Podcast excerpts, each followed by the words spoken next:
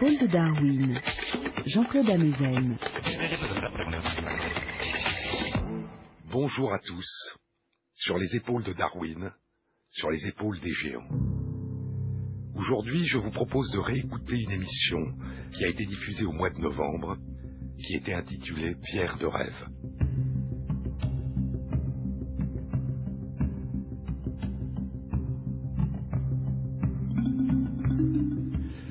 La plus belle expérience que nous puissions faire, disait Einstein, est celle du mystère, la source de tout vrai art et de toute vraie science.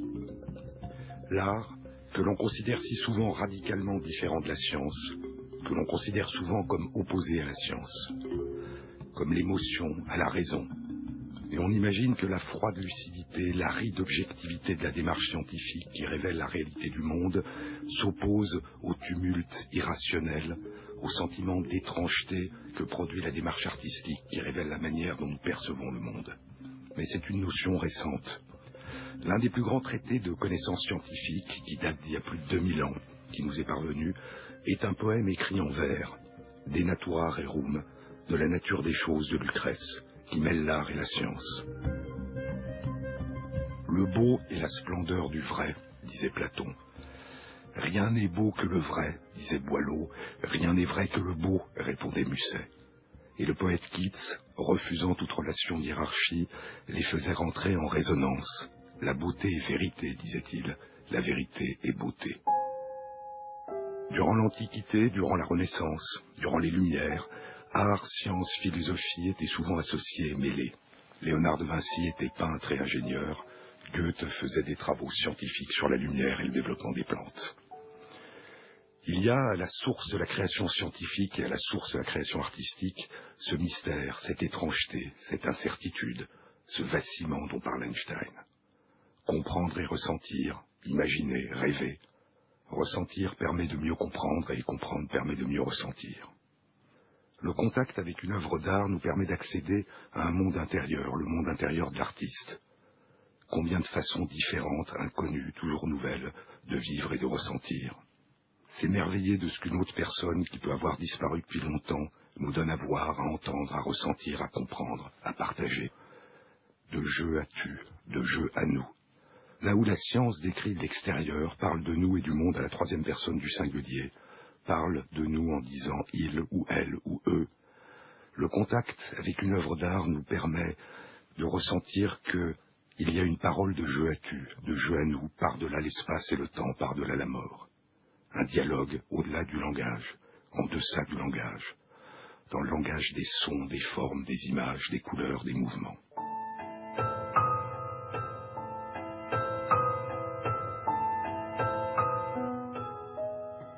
L'émotion artistique fait appel en nous à quelque chose de plus ancestral, de plus précoce dans notre vie que l'abstraction. Darwin disait que l'émotion, la sensation de beauté, était à l'origine et au cœur de ce qui nous faisait humains. Les plaintes de la souffrance sont à l'origine du langage, disait Raymond Queneau, mais probablement aussi la joie, l'affection, l'attachement, l'amour, la découverte éblouie du monde et des autres le sourire et le regard d'une mère avant même la compréhension du sens des mots qu'elle prononce. Nous sommes de cette étoffe sur laquelle naissent les rêves, disait Shakespeare, et nos rêves naissent longtemps avant que nous ne sachions de quoi cette étoffe est faite.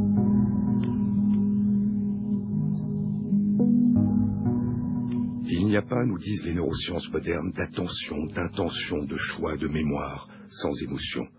Elles sont le socle sur lequel nous nous construisons.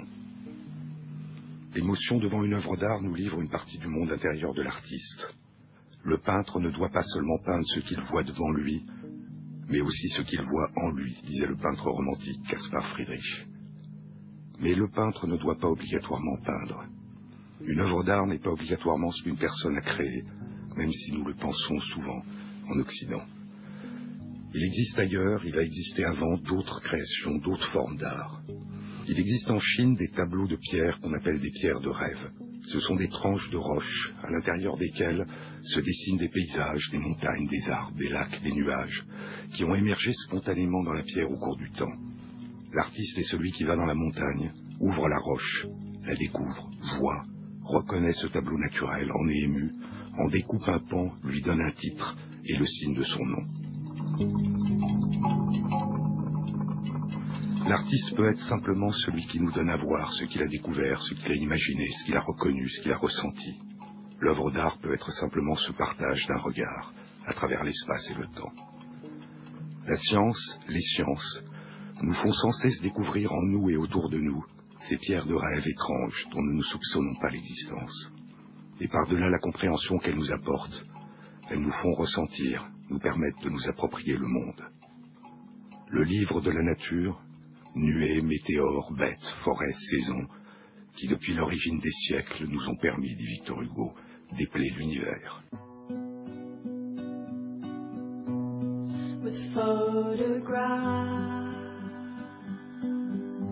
and magnetic we capture.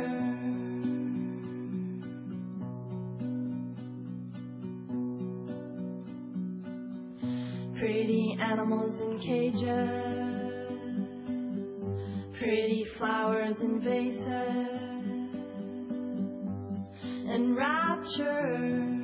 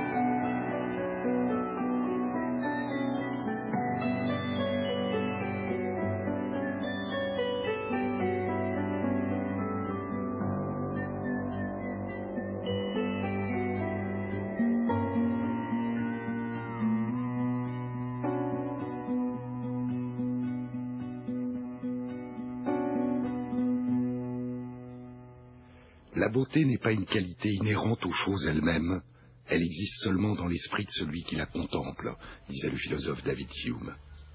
Dans leurs tableaux, les peintres de la Renaissance italienne intégraient à la beauté des formes et des couleurs une géométrie invisible, mais perçue, les lois de la perspective, l'harmonie des proportions, les jeux d'ombre et de lumière, la profondeur de champ, le relief. D'où vient ce sentiment de beauté devant une surface cette illusion qu'elle s'étend qu'on peut y entrer et s'y perdre.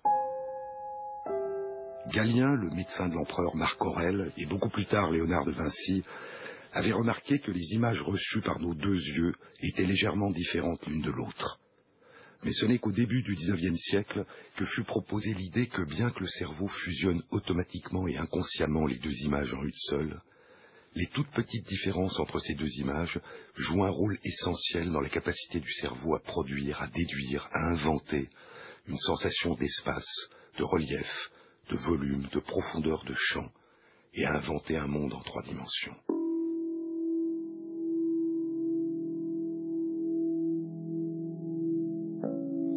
Il y a de nombreux indices qui permettent d'estimer cette dimension de profondeur, les parallèles qui se rejoignent au loin, les objets lointains qui paraissent plus petits que les objets proches, les objets lointains même grands, qui sont cachés par les objets proches, même petits, les ombres qui dessinent les formes, les objets au loin qui deviennent troubles et bleus par l'effet de l'atmosphère.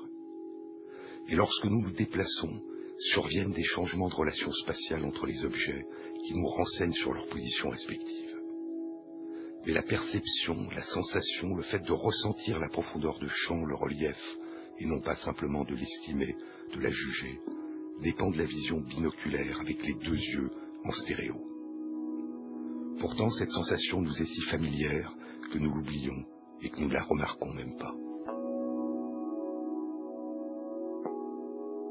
Dans son dernier livre, non encore traduit, The Mind's Eye, l'œil de l'esprit, le neurologue Oliver Sacks raconte l'histoire d'une femme qui a depuis toujours un strabisme, les deux yeux ne voient pas ensemble la même image, et qui n'a jamais vu, autant qu'elle s'en souvienne, en trois dimensions. Cela ne la gêne pas, pour elle, c'est le monde tel qu'il est, qu'elle voit et qu'elle ressent.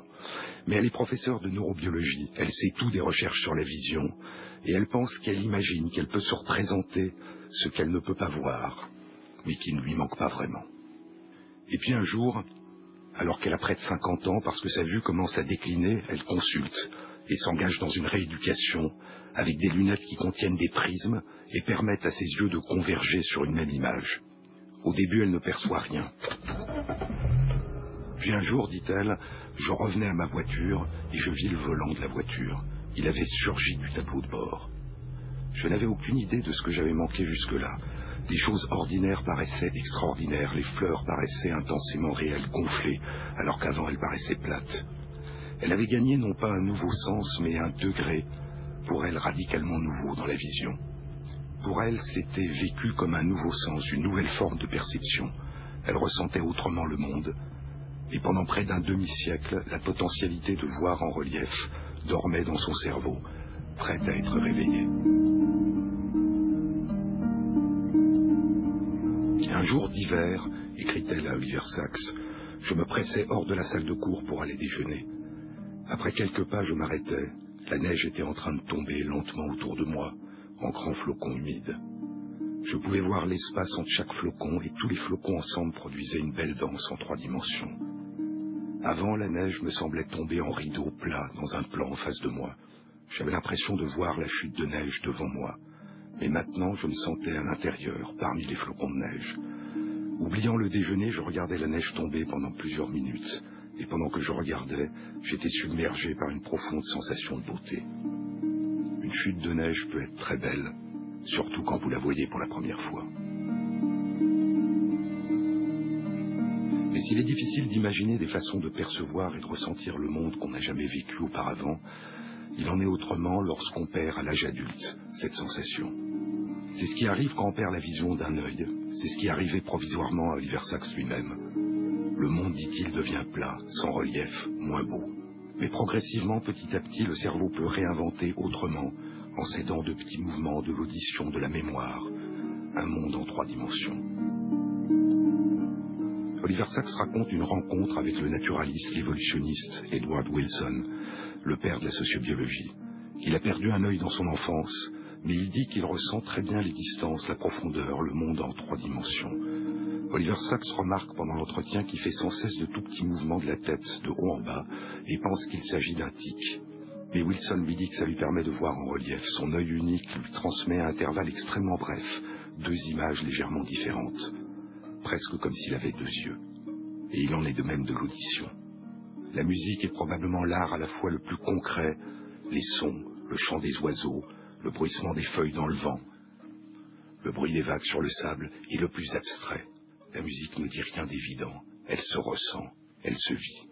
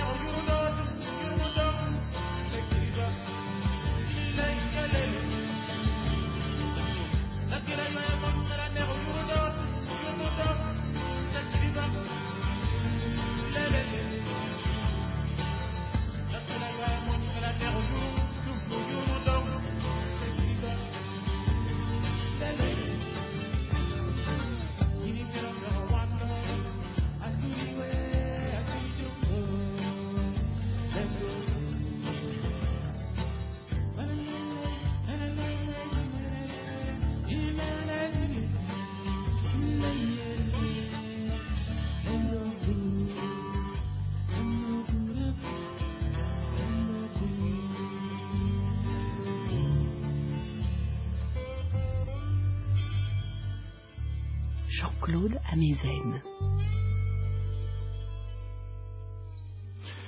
La beauté d'un morceau de musique, d'une symphonie, d'un concerto, d'un nocturne, d'un chant, tient à de très nombreuses dimensions, le ton, le timbre, le rythme, la ligne mélodique, la structure globale de la mélodie, les contours, le lieu, la distance des sources de son, le volume et la forme de la pièce ou de la salle, la réverbération des sons qui comptent dans la conception des salles de concert et des églises et qui font chanter les sons.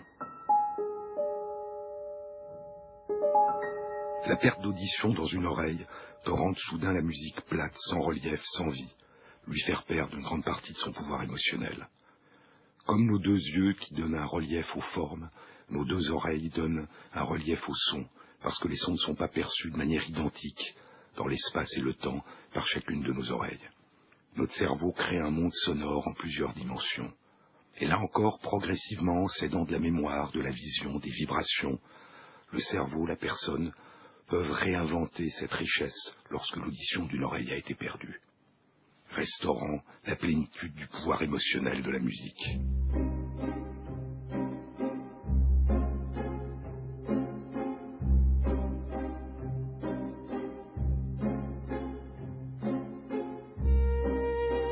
Perception n'est jamais purement dans le présent, dit Oliver Sacks. Son interprétation puise dans l'expérience passée, chaque acte de perception est en partie un acte de création, dit le neurobiologiste Gerald Edelman. La musique est universelle. Dans toutes les cultures, il y a des chants, des instruments de musique, des danses qui synchronisent les mouvements, les émotions. La musique meut et émeut.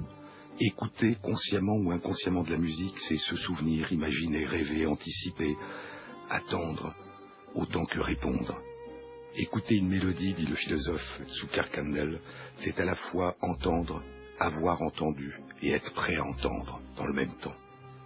Et imaginer une musique active dans le cerveau, le cortex auditif presque autant que l'entendre réellement, et stimule aussi le cortex cérébral moteur anticipant les mouvements. Pour un pianiste, l'exercice mental, entendre la musique et jouer dans sa tête, donne des résultats quasiment identiques à un exercice réel sur le piano. Et de la même façon que la tache aveugle dans notre rétine, la petite partie de notre rétine que troue le nerf optique, est automatiquement et inconsciemment remplie par le cerveau. De petites coupures dans une musique familière, où des petits segments de musique sont remplacés par des intervalles de silence, ne sont pas remarqués consciemment, mais entraînent chez celui qui écoute une activation du cortex cérébral auditif qui remplit de la musique connue cette petite tache temporelle de silence. La musique est comme une narration elle raconte une histoire. Elle aide à mémoriser des séquences. Et les enfants apprennent souvent l'alphabet en chantant. On se joue les musiques en nous, on les écoute. Les mélodies entendues sont douces, disait le poète John Keats, mais celles qui ne sont pas entendues sont plus douces encore, celles qu'on entend en soi.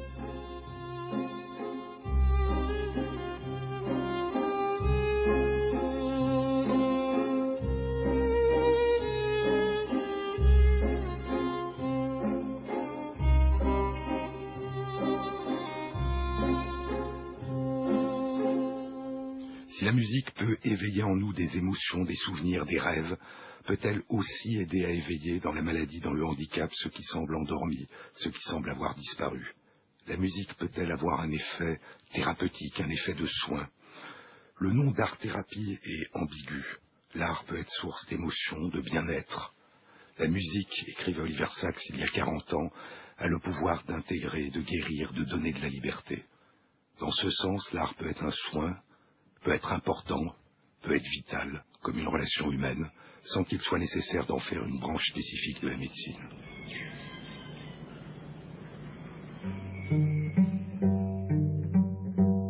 Mais, nous dit Oliver Sacks dans son livre Musicophilia, l'aide de la musique dans l'accompagnement des personnes atteintes de maladies ou en situation de handicap mental n'a véritablement commencé à être reconnue qu'à la fin des années 70. La musique a été utilisée pour aider des patients atteints de maladie de Parkinson. La maladie de Parkinson peut entraîner une difficulté à initier spontanément des mouvements, quelque chose dans le lien automatique habituel entre intention et mouvement est altéré. La personne peut devenir fixée, rigide, mais elle peut répondre à une stimulation. Et la musique agit comme une stimulation. Le corps peut se remettre à bouger en réponse à la musique. Je vous ai parlé de cette femme atteinte de la maladie de Parkinson dont Oliver Sacks raconte l'histoire. Les chants, les mélodies qu'elle connaissait lui redonnaient soudain le mouvement et un sentiment de réalité. Elle pouvait alors, disait-elle, danser hors du cadre et bouger librement avec grâce. C'était comme un souvenir soudain de ma propre mélodie de vie, de ma propre musique de vie. Mais l'effet de la musique ne dure qu'aussi longtemps que la musique. Vous êtes la musique tant que dure la musique, dit T.S. Eliot dans Four Quartets. Et c'est ce qui se passe dans la maladie de Parkinson. La musique est aussi utilisée pour des personnes qui souffrent d'aphasie, d'une perte de la capacité de parler en raison d'une atteinte dans le cerveau de l'air de la parole, de l'air de Broca, dans l'hémisphère cérébral dominant, en général l'hémisphère gauche. Mais la personne qui n'arrive plus à parler peut garder la capacité de chanter, de dire les paroles de la chanson en la chantant. Et elle découvre soudain qu'elle n'a pas perdu les mots, elle révèle aux autres qu'elle n'a pas perdu les mots, ils sont quelque part en elle-même, même si elle ne peut plus les mobiliser pour dire ce qu'elle veut exprimer en parlant.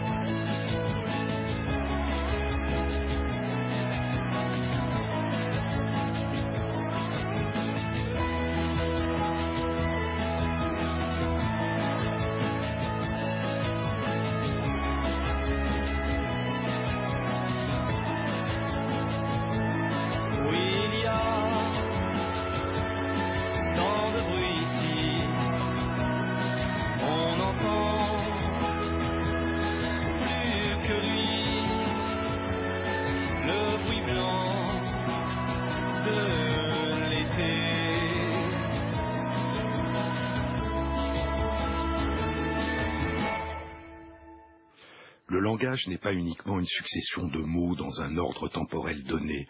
Il y a des inflexions, des intonations, un rythme, une musique. Et des personnes atteintes d'aphasie peuvent avoir perdu non pas les mots, mais cette musique. Elle parle de manière saccadée. Et la musique, la chanson, paroles et musique, le travail avec un thérapeute, avec un orthophoniste, peut progressivement permettre de retrouver certaines de ces capacités qui semblaient perdues. Et peut même parfois permettre de désenclaver les mots des paroles des chansons et de les utiliser intentionnellement pour dire ce qu'on veut exprimer. On pensait que c'était l'hémisphère droit qui prenait le relais de l'air de Broca, de l'air de la parole dans l'hémisphère gauche. C'est parfois le cas, révélant encore une fois l'extraordinaire plasticité du cerveau. Mais des travaux depuis une quinzaine d'années suggèrent qu'il existe souvent une hyperactivation de l'hémisphère droit qui inhibe la région qui est atteinte dans l'hémisphère gauche. Et la chanson, le dialogue en chanson avec le thérapeute, semble diminuer cette hyperactivation et redonner un degré de liberté aux airs de la parole. Contrairement à l'effet de la musique dans la maladie de Parkinson, ici la relation au thérapeute, à l'orthophoniste est essentielle. Le langage n'est pas simplement quelque chose de neurologique, de cérébral, le langage est social. Retrouver le langage, même si la musique aide, c'est s'inscrire dans un dialogue, dans une relation humaine, dans une interaction. Et c'est créer une relation, puiser en soi les éléments qui rendent possible cette relation que la musique, la chanson aident à accomplir, l'émerveillement de se réinventer.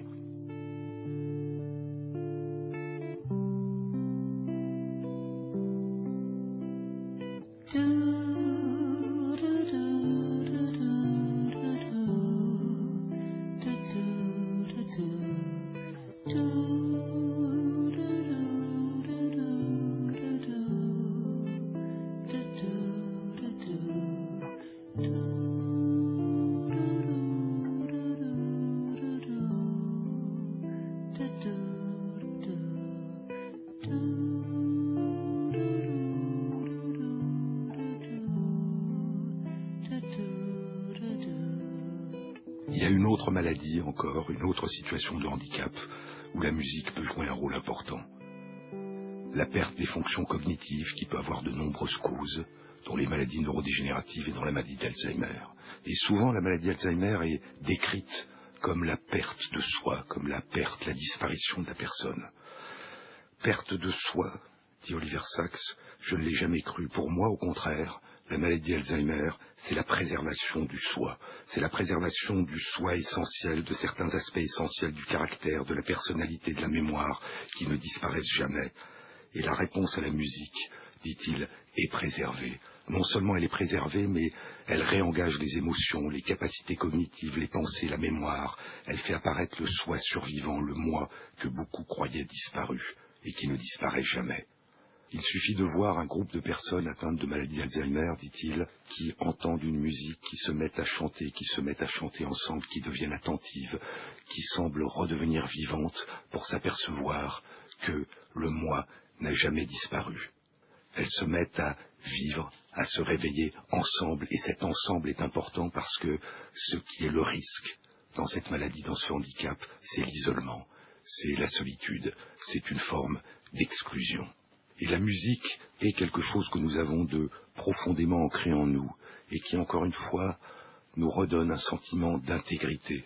Chaque mélodie nous révèle, dit le philosophe Kandel, que le passé peut être là sans que nous ne le sachions et que le futur peut être présent sans que nous l'anticipions. Certains sons, dit Pascal Quignard, disent en nous quel ancien temps il fait actuellement en nous. Les petits vides et les grands vertiges, c'est tous les jours, tous les jours. Rêve farouche, penser sous la douche, c'est tous les jours, tous les jours. Demander pardon,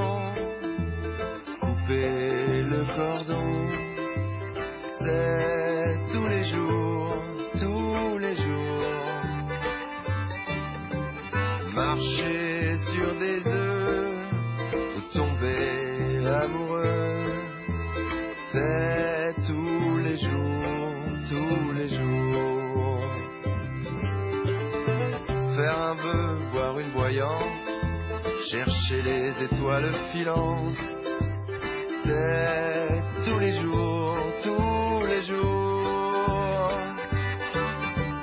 Passer aux aveux, dans un souffle se dire adieu, c'est tous les jours, tous les jours. Quand la raison s'évanouit, qu'on perd le fil et qu'on fatigue, au-dessus de nos têtes, les rêves qui nous guettent. Oh, c'est l'heure des songes dans la nuit sur le temps qui reste au-dessus de nos têtes.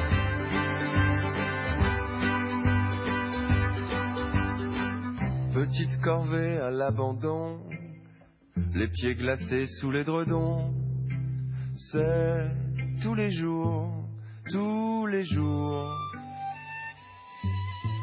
violents orages, doutes et naufrages, c'est tous les jours, tous les jours.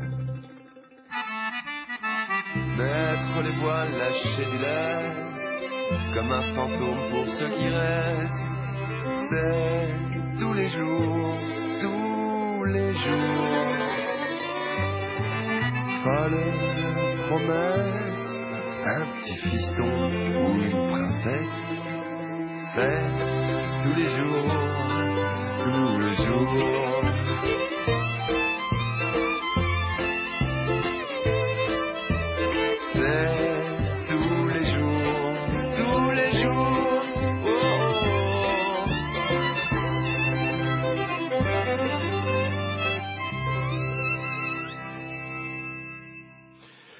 Musique peut restaurer chez ceux dont on a l'impression qu'ils ont disparu, qu'ils ne sont plus là, peut restaurer la présence, l'attention, faire revenir la mémoire, la parole.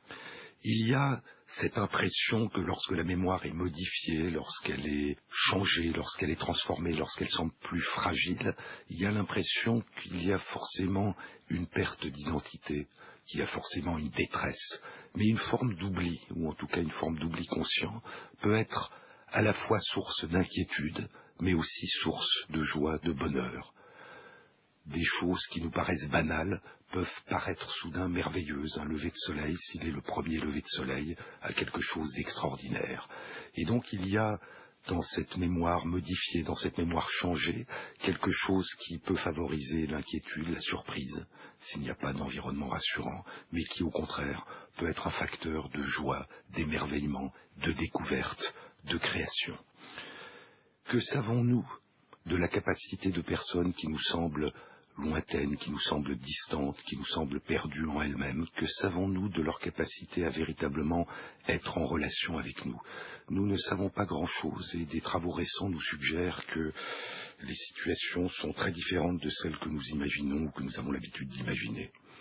Il y a des travaux récents qui ont consisté à essayer de regarder l'activité cérébrale par imagerie cérébrale en temps réel chez des personnes qui sont dans un état végétatif. Ce qu'on appelle un état végétatif, c'est une forme de coma. La personne semble n'avoir aucun contact avec le monde extérieur. Elle ne réagit pas, elle ne répond pas. Et l'idée était qu'elle était totalement coupée de l'environnement extérieur. Et puis, par l'imagerie, parce que on s'est aperçu chez des gens qui étaient conscients que, par exemple, l'activité de se promener dans sa tête, en imagination, à travers des pièces, ne mobilisait pas, n'activait pas les mêmes régions que, par exemple, le fait de s'imaginer en train de jouer au tennis. Eh bien, chez des gens qui étaient en état végétatif, on a commencé à leur poser des questions. Est-ce que votre prénom est Pierre? Est-ce que le prénom de votre femme est Isabelle? Est-ce que vous êtes né en France? Et on leur disait que si la réponse à cette question était non, qu'ils imaginent qu'ils se promènent dans une pièce, et si la réponse était oui, qu'ils imaginent qu'ils sont en train de jouer au tennis. Et on s'est aperçu qu'un certain nombre de ces personnes, dont on pensait qu'elles étaient complètement coupées de tout contact avec l'extérieur, eh bien répondaient correctement, ou qu'en tout cas leurs activités cérébrales correspondaient à des réponses qui étaient exactes. Ces personnes sont-elles conscientes sont-elles inconscientes? Nous n'en savons rien, mais ce qui est sûr, c'est qu'elles sont en relation, qu'elles le sachent ou pas, qu'elles sont en relation et qu'elles sont capables de percevoir, de répondre, d'analyser. Et donc nous réalisons encore une fois dans cette situation que notre capacité à imaginer ce qu'une personne comprend des relations que nous engageons avec elle est extrêmement pauvre par rapport à la réalité que nous pouvons explorer et découvrir.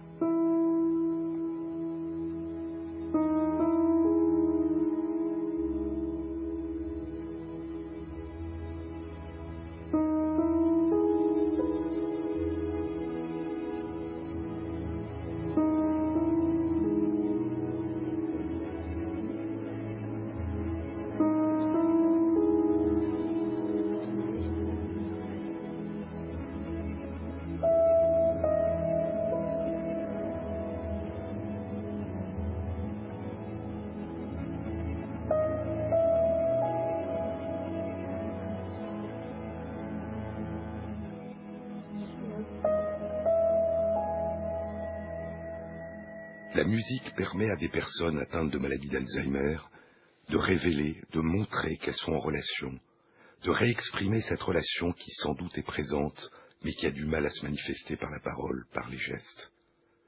Et il y a d'autres formes d'art qui permettent aussi les mêmes réponses.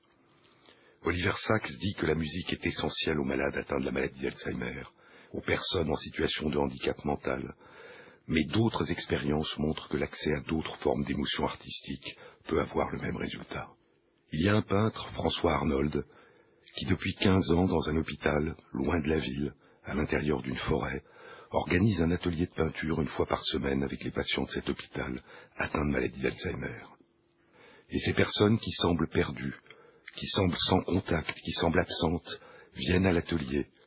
Il s'adresse à elles, il leur parle, il les accompagne, il leur donne des couleurs, il leur donne un pinceau, il leur montre comment peindre, et petit à petit, ces personnes non seulement se mettent à peindre, et à peindre des tableaux très beaux, mais se mettent à se souvenir, ou en tout cas à parler de leurs souvenirs, à dire qu'elles se souviennent de leur pays natal, qu'elles se souviennent de leur enfance, qu'elles se souviennent de leur femme, de leur mari, et cette mémoire s'exprime, cette mémoire qui était présente et qu'on croyait perdue revient à la surface, revient à la parole, par l'intermédiaire de cette émotion artistique, qui est à la fois le fait de créer une œuvre artistique et de ressentir cet acte de création.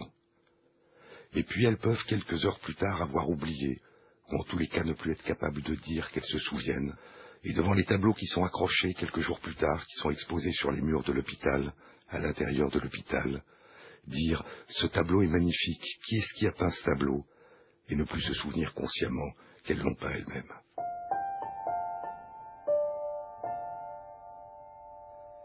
Il y a quelque chose dans l'émotion artistique, dans le fait de participer à la création d'une œuvre d'art, de ressentir une émotion devant une œuvre d'art, et surtout lorsque cette émotion artistique est imbriquée et incluse dans une relation humaine, il y a quelque chose qui permet de faire émerger la personne à la surface, de voir qu'elle n'a pas disparu. Il y a quelque chose dans l'art qui permet de transformer. L'écrivain Aaron Appelfeld disait Seul l'art a le pouvoir de tirer la souffrance de l'abîme.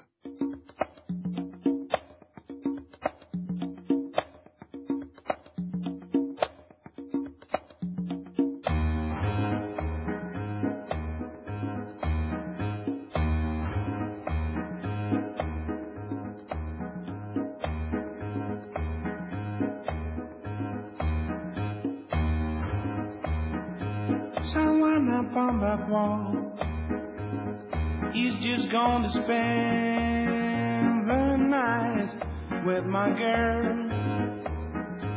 That's what I'm talking about. That's why I'm gonna blend this child walk between reality and fantasy. Sometimes so small and not so tall. The wall between reality and fantasy sometimes so small and not so loud.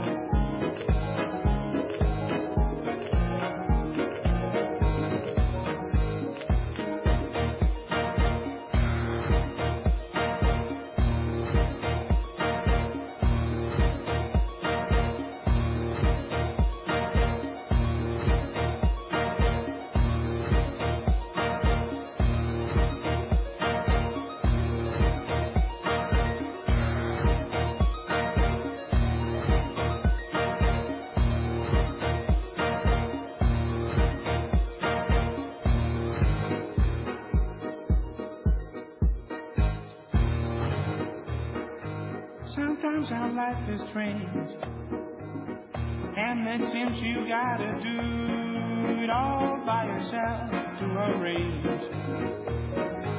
Sensations never fail. That's why my soul I never sell. Walking reality and fantasy. Sometimes so small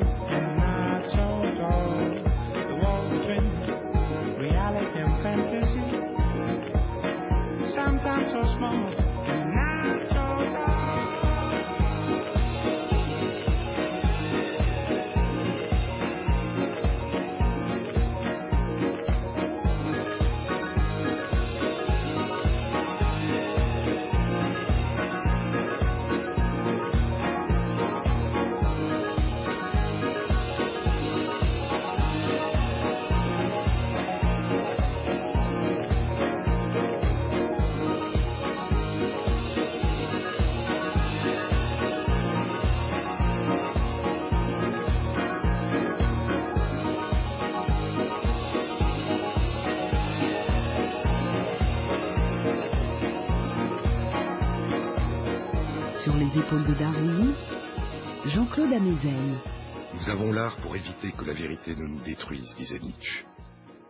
Mais quelle vérité? Pas la vérité. L'illusion de la vérité, l'illusion que l'observation de l'extérieur nous dit tout sur la personne, et cette illusion repousse la personne dans l'ombre, l'empêche de partager ce qu'elle ressent. Le pari sur la personne fait apparaître la personne, et la certitude froide de l'observation extérieure la fait disparaître. L'émotion artistique nous donne une ouverture sur le monde intérieur des autres. Elle permet de puiser, d'ouvrir en soi ce que nous avons de plus humain.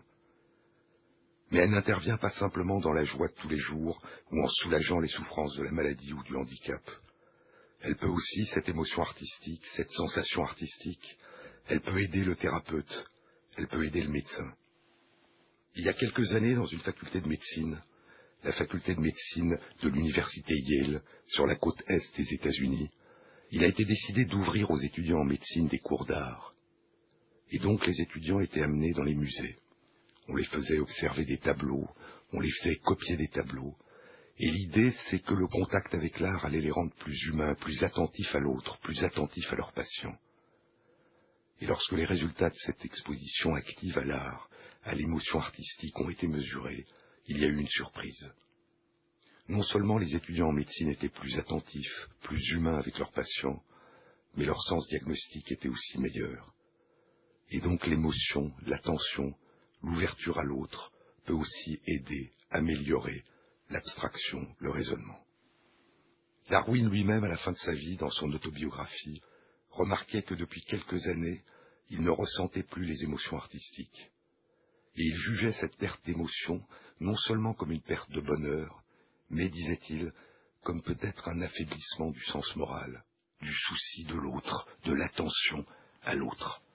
Et l'art, sous toutes ses formes, qu'il soit créé ou qu'il soit ressenti, fait naître un, un lien profond, un lien ancien, émotionnel, qui enrichit la relation humaine, qui efface la solitude, qui efface le sentiment d'isolement et de distance. Il faut sans doute donner à l'art, à la capacité de créer des œuvres artistiques, à la capacité de les côtoyer, de les découvrir, de ressentir des émotions, une place à l'école, peut-être aussi importante que celle qu'on accorde habituellement à la connaissance et au raisonnement. Et il faut, dès l'enfance sans doute, pouvoir découvrir ces créations, pouvoir ressentir et peut-être découvrir que nous sommes des pierres de rêve vivantes, attendant de se découvrir et d'être découvertes, de continuer à nous inventer ensemble, à nous inventer collectivement.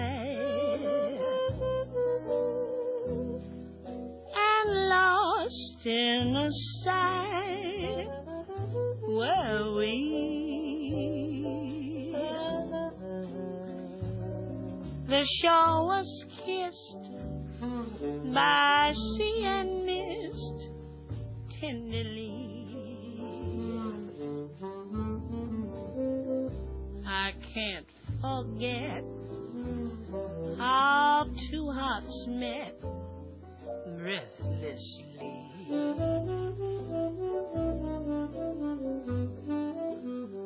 Your arms open wide and close me inside. You took my lips, you took my love so tenderly.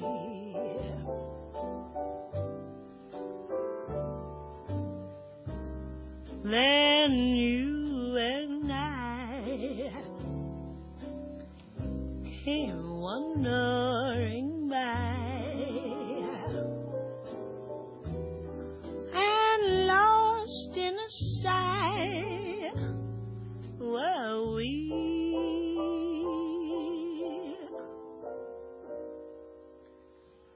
The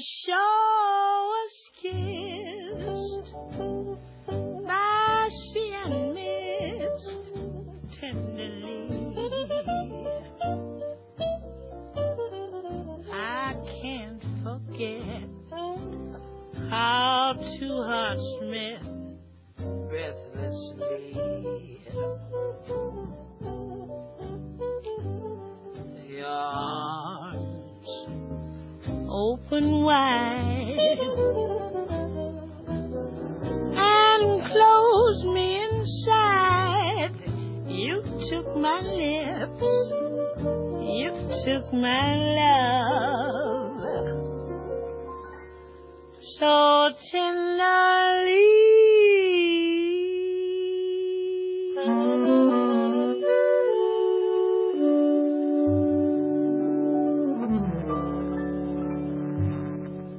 Sur les épaules de Darwin.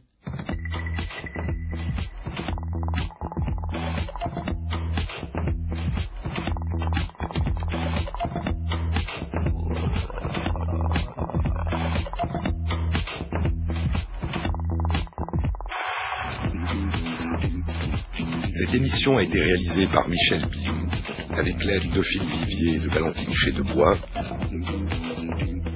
À la technique, Sandrine Laurent et Michel Thomas, et Thierry Dupin à la programmation musicale.